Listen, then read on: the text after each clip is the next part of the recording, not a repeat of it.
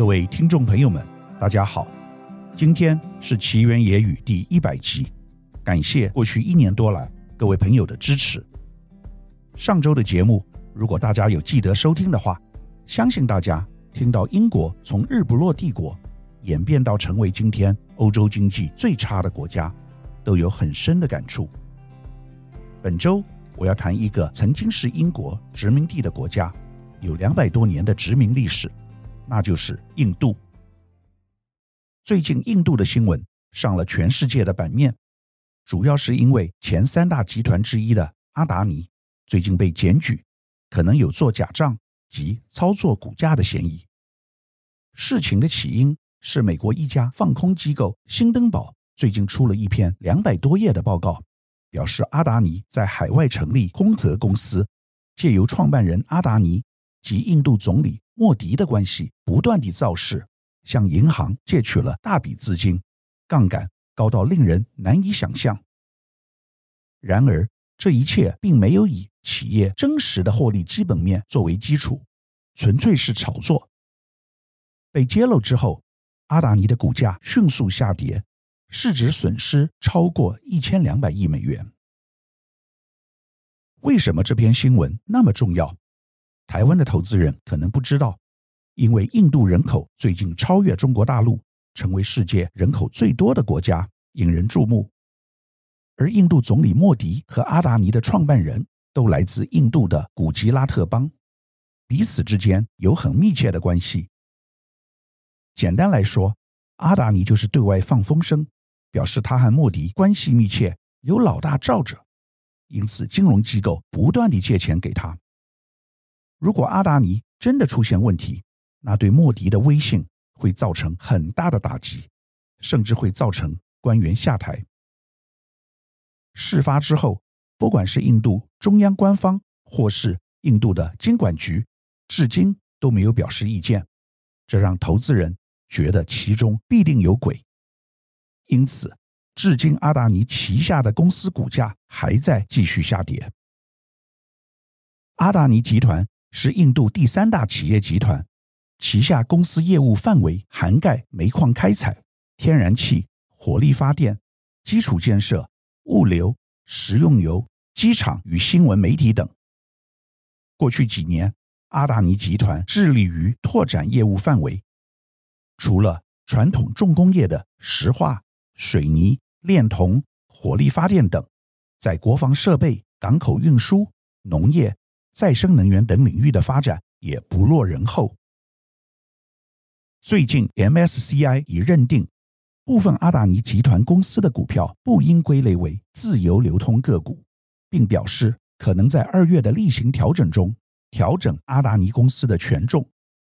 阿达尼股票的权重若遭 MSCI 调降，可能促使追踪 MSCI 指数的投资人减持相关个股。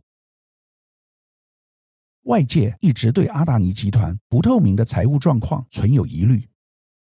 根据新登堡研究公司的报告，阿达尼集团打造了一个复杂的基金和空壳公司网络，包括一些设在非洲避税天堂的空壳公司。这个网络与分布在七家上市公司的五百七十八家子公司之间存在联系。报告指出，通过操纵股价和会计欺诈。这七家上市公司的估值实际上被夸大了百分之八十五，且其中五家上市公司流动资产严重短缺。最近，另外一则和印度有关的重要新闻是，印度要居为全球人口第一大国。二零二三年标志着亚洲人口的转折点，印度人口将超越中国大陆，成为全球人口最大国。这将是现代史上首见，既带来机会，也带来挑战。印度人口持续增加，据联合国预估，二零二三年印度总人口数可望增加约一千一百万人，达到十四点三亿人。这将带来经济发展的机会，从减贫到教育等重重挑战也将接踵而至。与中国相比，印度劳动力更多、更年轻。由于印度人口快速增长，近年来印度劳动力依然继续保持着不断上涨趋势。二零一五年，印度的十五至六十四岁人口中有五十三点五趴处于就业状态，而中国当时虽然以百分之五十八点六的就业率超越印度，但整体呈衰退趋势。更重要的是，印度与西方没有根本的意识形态冲突，欧美企业不用担心供应链安全问题。众所周知，由于担心供应链安全，近年来越来越多的跨国企业将生产转移至印度与东南亚一带。当然，印度的劣势也是非常突出，首当其冲的就是印度的产业链远不如中国完备。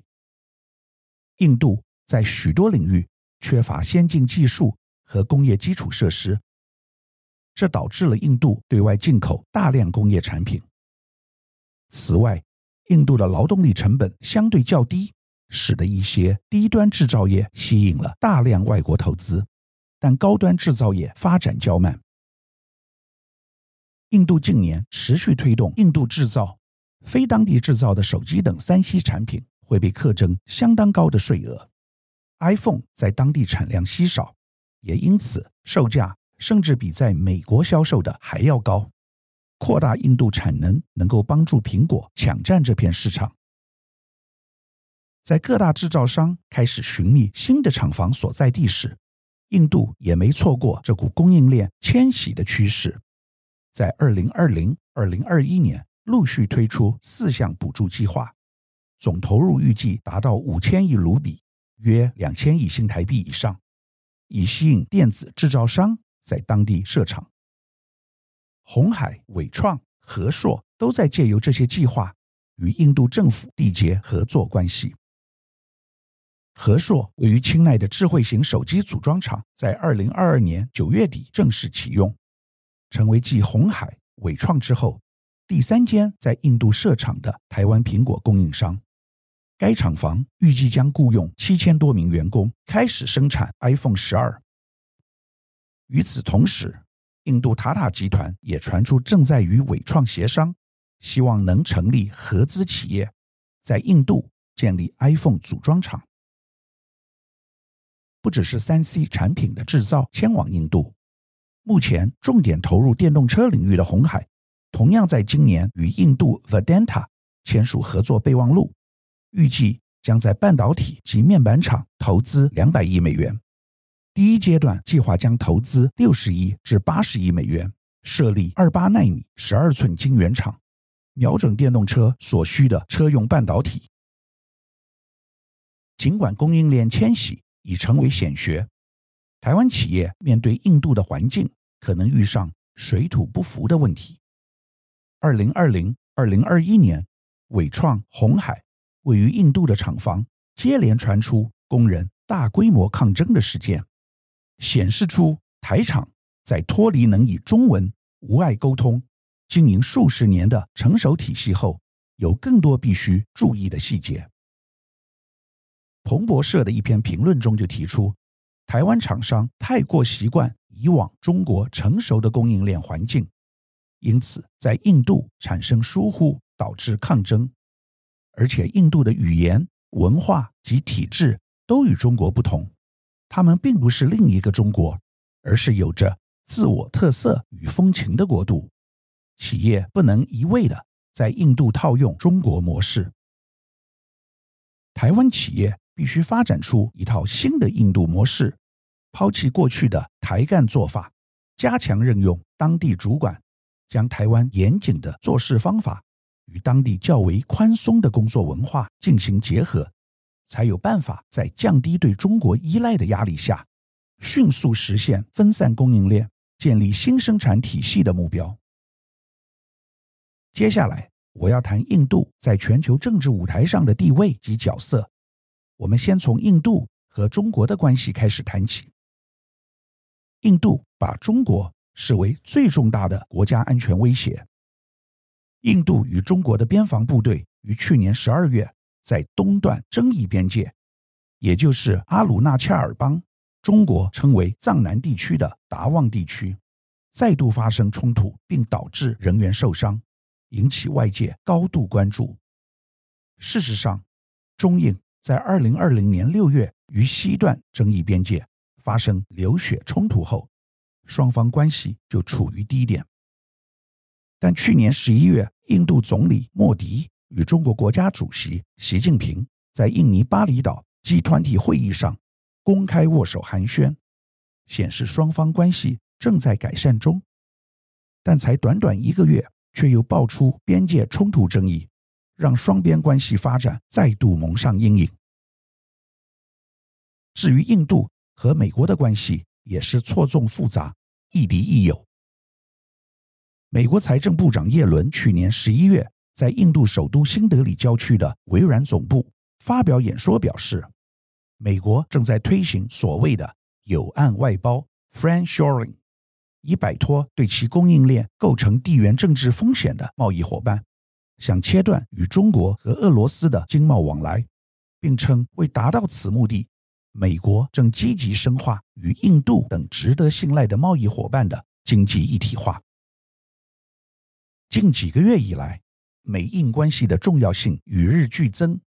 因为自乌克兰战争爆发后，印度迄今非但未谴责莫斯科暴行，俄罗斯更成为该国最大石油供应国。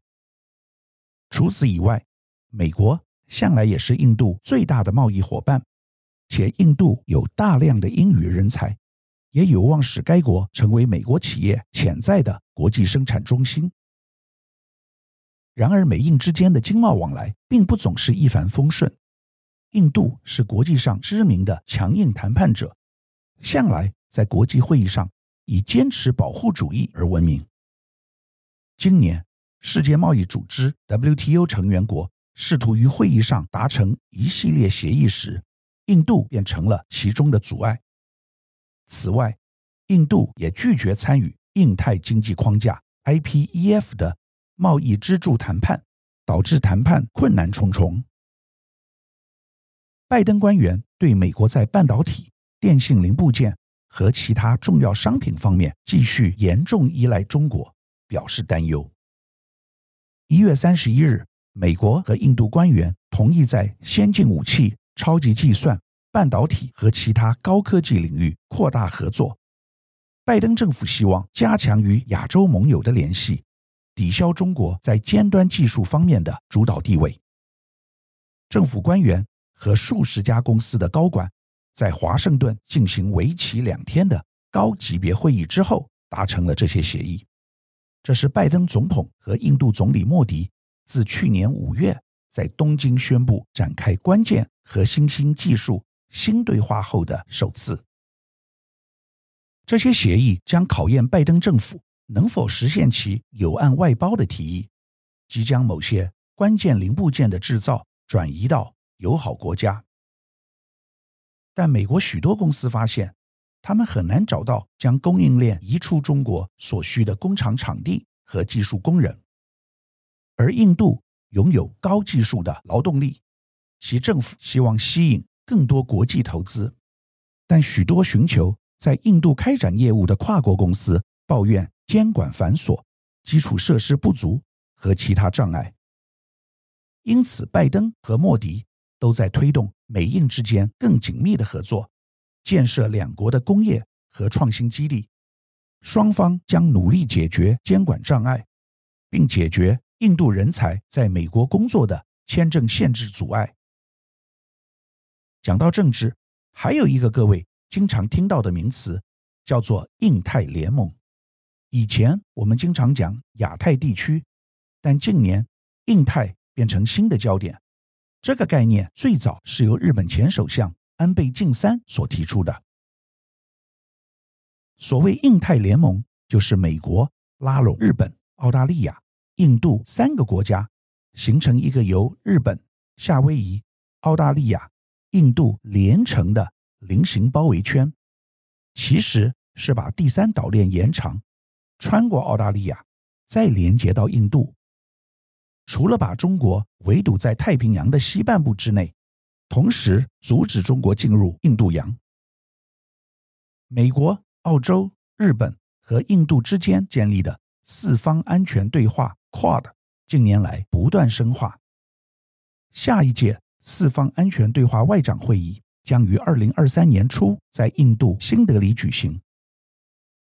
在四方安全对话的框架下，日本在其防御战略中宣布将强化其防御反击力。据中共《环球时报》报道，中国将四方安全对话机制视作非正式的反华团体。由以上国际间的策略联盟即可看出，印度在全球政治舞台上的地位正不断快速增长中。接下来，我要和各位分享一个有趣的数字，就是印度乃全球第三大汽车销售国。甚至超越以丰田闻名的日本，以及台湾人所熟知的双 B 生产国德国。这是由于印度人口多，市场实在太大了。二零二二与二零二一年相比，全球汽车市场前十名出现了有趣的变化。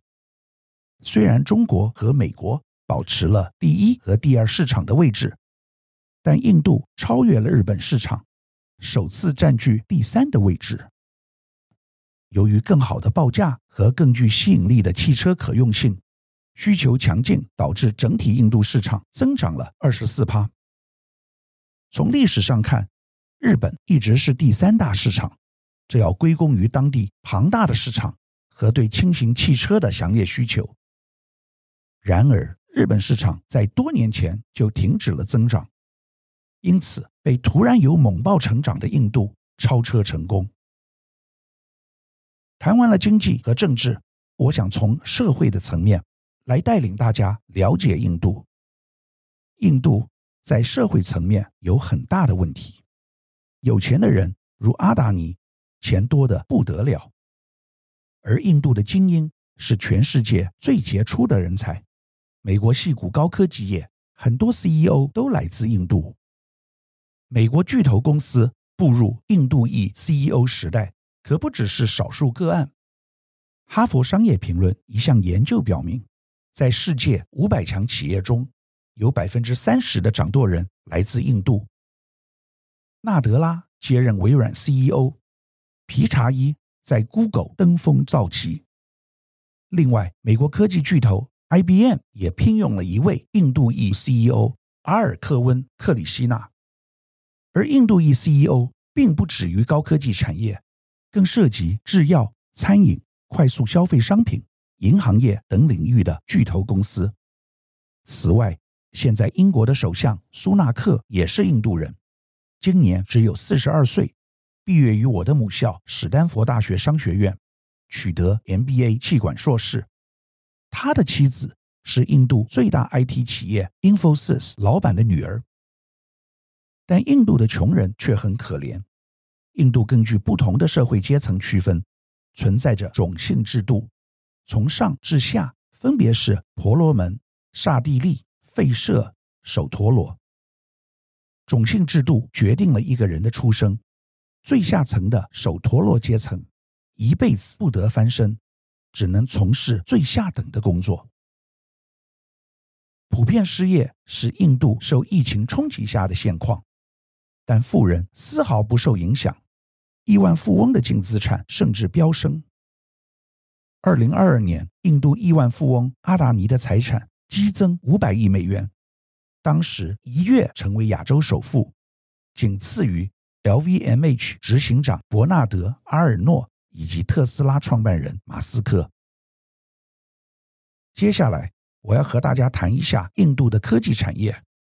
虽然 Google 和微软的 CEO 都是印度人，但印度自身的科技产业却没有发展，现在才刚要开始。主要是两个层面，一个是电子组装代工，美国正在加速和中国供应链脱钩，印度就是其想要取代中国的生产基地之一。另一个是越南，印度的原因是印度有庞大的劳动人口，成本。比中国更低。另外，印度也想要发展半导体产业。刚才提到红海就有和印度一家企业合资兴建半导体厂，计划投资两百亿美元。过去两年，全球晶片荒严重，让各国意识到半导体的重要性，开始加强发展在地生产的力道。印度也打算砸下三百亿美元发展半导体制造业，甚至想挤下大陆的地位。但专家认为不容易，而且印度的优势在于 IC 设计领域，应该先专注在这些环节上，才能找到突破点，而非盲目的改晶圆厂。对于台商而言，印度绝对是超级重要的市场，虽然有很多困难和挑战。但不得不前往布局。比较好的做法是找当地的合作伙伴，而不要什么事情都自己来。印度塔塔集团 （Tata Group） 最近计划收购纬创在印度南方的一座组装 iPhone 的厂房，这会让印度出现首家本土的 iPhone 组装业者。两家公司讨论了各种可能结盟方式，现在协商的内容聚焦在。塔塔收购合资企业的多数股权，塔塔准备接掌主要的制造营运，纬创提供协助。这桩收购案可能使纬创在印度唯一的 iPhone 组装厂估值超过六亿美元。不过，一名消息人士透露，前提是纬创要符合取得今年度政府奖励金的要求。印度官方力推印度制造。规划要对当地设厂的科技企业提高奖励金。台厂当中，红海在印度生产规模最大，并符合奖励条件，因此受惠最大。本周我们和各位介绍印度。最近我制作了一系列专题，从韩国到英国。本周又谈到印度，因为台湾需要积极走向世界，逐渐脱离。以往以中国大陆为核心的布局，印度是全世界人口最多的国家，而且未来会成为继中国之后另外一个世界工厂的选择。印度不仅是工厂，也是市场，而且对未来很有企图心，希望往高科技发展，包括半导体在内。台湾人普遍不了解印度，很多人。甚至连印度料理都没吃过，现在开始补修印度学分，正是时候。以上是本周我为您分享的趋势，感谢收听奇缘野语。如果喜欢我的分享，希望大家能够订阅、下载，以后直接收听我们的节目。另外，如果您想要留言与我分享您的心得，或是想要听什么样的新闻分析，欢迎到我们的脸书智门 Smart Gay 留言，或是私讯给我。欢迎大家推荐给你的亲朋好友们，邀请大家一起收听。那我们下集再见喽，拜拜。